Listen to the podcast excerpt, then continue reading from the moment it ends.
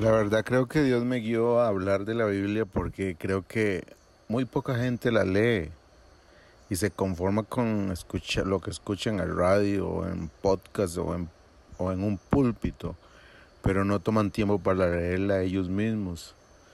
Tal vez el pretexto es que no tengo tiempo o algunos dicen no la entiendo.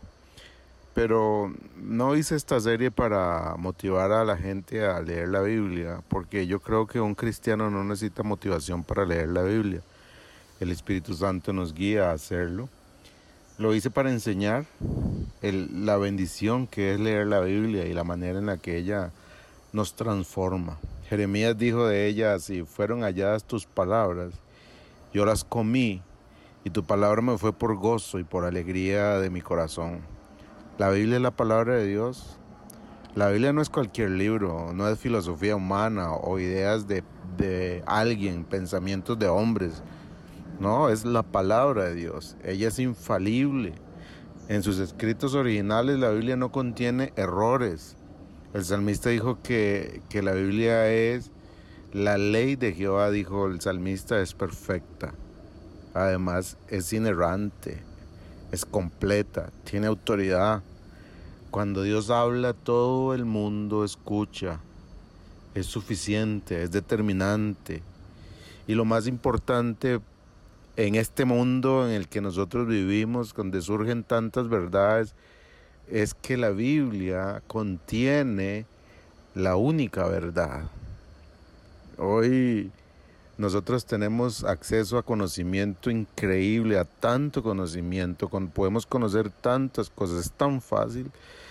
Yo uso mi celular y en mi celular encuentro información tan útil en tan poco tiempo y, puedo aprender de tantas cosas, está a la mano como nunca antes. Pero la gente sigue buscando la respuesta a qué es la verdad, porque el mucho conocimiento no logra llevarnos a la verdad. Existía este escritor Franz Kafka, escribió una gran ilustración sobre este asunto del conocimiento y dijo, e-, él representó esto con una ciudad bombardeada, convertida en escombros.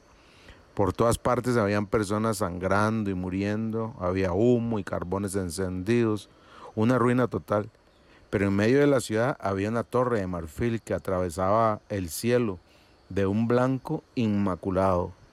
Las bombas no habían tocado este edificio. Entonces apareció una figura solitaria que se abría paso por entre los escombros. Cuando llegó al alto edificio blanco, entró en él y subió hasta el piso más alto. Llegó a un pasillo eh, oscuro y al final del mismo había una lucecita.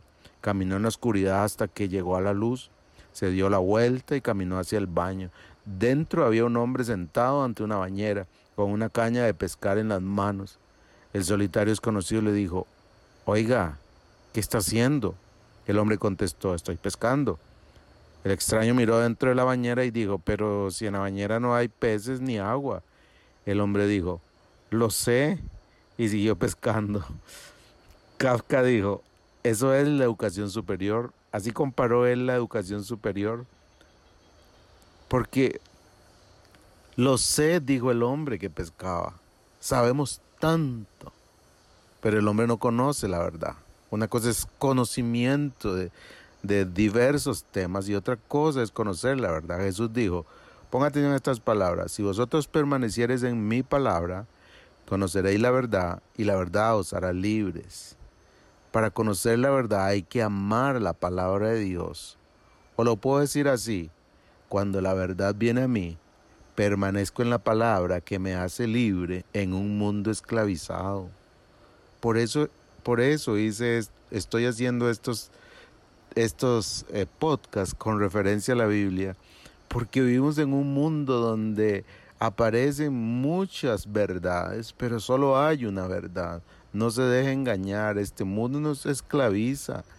Caminar con la filosofía de este mundo es esclavizante. Hoy piensa en esta pregunta. ¿Lee su Biblia o solo se está alimentando de comida masticada por otros? Que oye en la radio, en la, el internet, en las predicaciones. Esa es comida masticada por otros. usted puede masticar su propio alimento en la palabra de Dios. Un abrazo.